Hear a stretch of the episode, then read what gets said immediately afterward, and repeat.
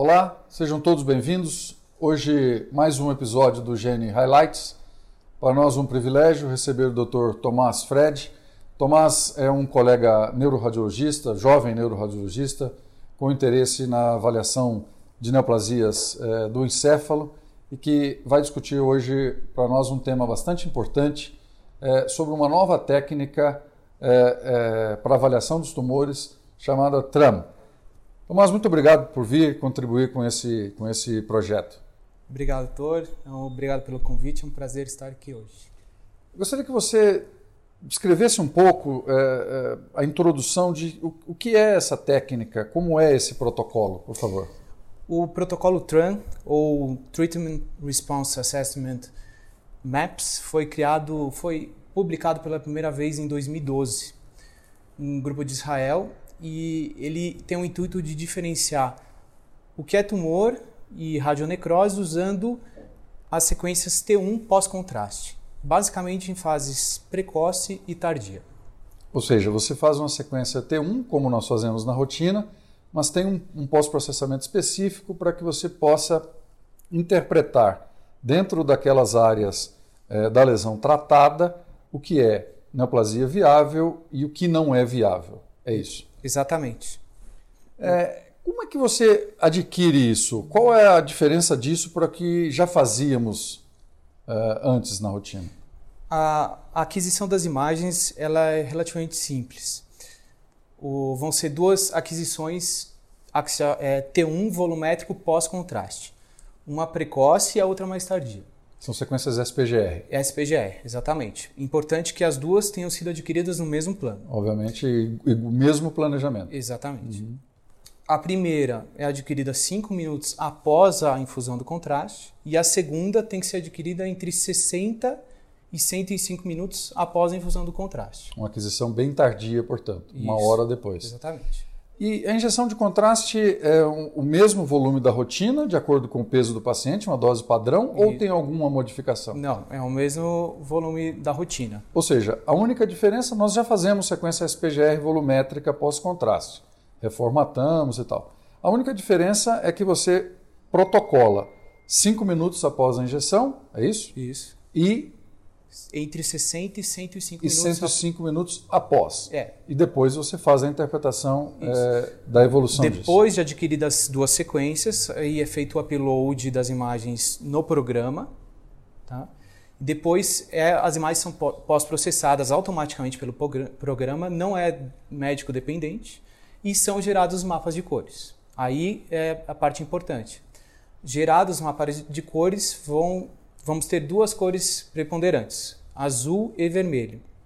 E é importante ressaltar aqui que o, é o contrário da perfusão T1 T2, do que nós estamos acostumados nos, estudos, nos métodos avançados convencionais.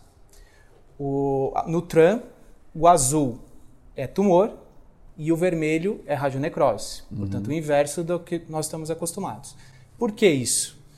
Porque é, a justificativa está na vasculatura das lesões. A radionecrose, os vasos estão danificados, o lumen do vaso ele está incompetente. Então o contraste chega e ele não é lavado. Uhum. O contraste acumula. Então na fase tardia ele aparece em vermelho do acúmulo de contraste. E no tumor os vasos estão mais bem organizados, são competentes, o lumen está preservado, o contraste chega, é lavado rapidamente, então na fase tardia ele aparece em azul. Bom, acho que está clara a, a codificação em cores, o que ela significa em relação à dinâmica da sequência, mas acho importante que você é, situe o, essa, essa nova interpretação em relação àquilo que nós já conhecemos. Qual é a diferença é, entre a sequência, essa, esse pós-processamento TRAM e aquilo que nós já fazemos, T1 e T2 perfusão por ressonância? O grande ponto aqui crucial é que o protocolo TAN ele é mais objetivo. Né? Ele não é operador dependente como na perfusão T1 e T2, que o processamento é feito de maneira automática. Né? Outros pontos também importantes a serem é, situados aqui é que o protocolo TAN ele não, é, não tem artefato de suscetibilidade magnética, que nem nós vemos na perfusão T2. O custo, ele tem um custo inferior a de perfusão T1 e T2, e a homogeneização do resultado. Nós temos hoje uma dificuldade de homogeneização dos resultados da perfusão T1 entre as instituições. Claro. E o protocolo TAN evita isso. Isso é muito interessante. Essa é uma grande limitação de fato, mesmo entre fabricantes, entre é, operadores e entre serviços. É, é realmente uma, uma, um dado bastante importante. Bom, você está me descrevendo alguma coisa que parece inovadora, mas também é, baseada em T1, como uma sequência que a gente já usa. Não, não falha nunca? Tem algum tipo de, de resultado falso negativo ou falso positivo? Falha, falha.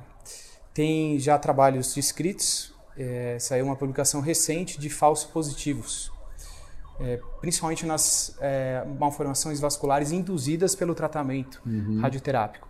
Cavernomas radioinduzidos, eles apareceriam azul também, mimetizando o tumor. Então uhum. é um cuidado que tem que ser tomado ao avaliar as imagens. Ou seja, não é inteiramente é, um pós-processamento automático.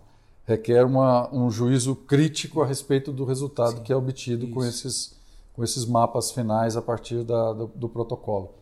E isso valoriza muito a atuação do médico radiologista é, e, e, não ser substituído por um processo Exatamente. automático frio.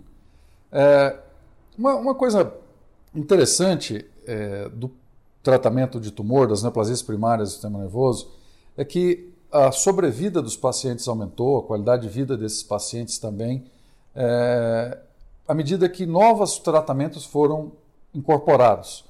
E uma das, das terapêuticas inovadoras e que promoveu aí uma mudança substancial diz respeito às drogas antiangiogênicas.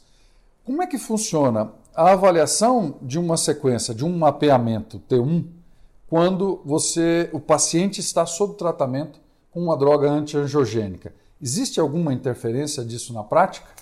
O que existe que já tem publicado na literatura, que o protocolo TRAN ele pode predizer a resposta dos pacientes à terapia angiogênica.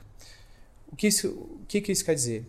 o, o paciente que fez protocolo TRAN tem a lesão com predomínio de cor azul, como se fosse tumor, ele iria responder pior à droga angiogênica.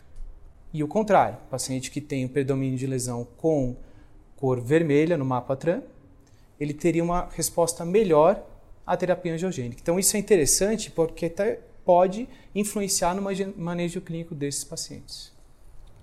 É, é muito interessante porque, em primeiro lugar, valoriza a interpretação do radiologista, o papel do médico radiologista é, na análise crítica dos resultados obtidos é, e também nos coloca numa posição de relevância é, em relação ao tratamento instituído, prosseguir ou alternar, alterar a, a conduta terapêutica. Isso valoriza muito o papel do médico radiologista e é importante que nós é, possamos trazer novas técnicas e novas avaliações utilizando imagem, mas também possamos trazer uma avaliação crítica é, de como usar isso na prática para o benefício final dos nossos pacientes, porque de fato essa é a missão de cada um de nós.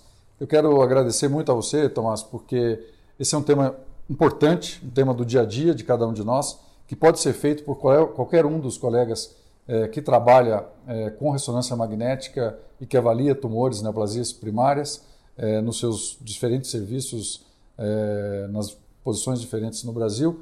Portanto, algo muito útil. Muito obrigado. Muito obrigado pelo convite. Muito obrigado a todos vocês que acompanham conosco uh, cada um dos episódios do GN Highlights.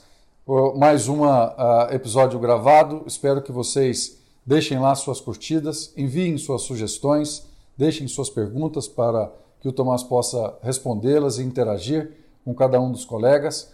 É, Inscrevam-se no canal do, no YouTube e deixem lá o alerta é, do sininho para que possam receber novos conteúdos. Até o nosso próximo episódio. Muito obrigado.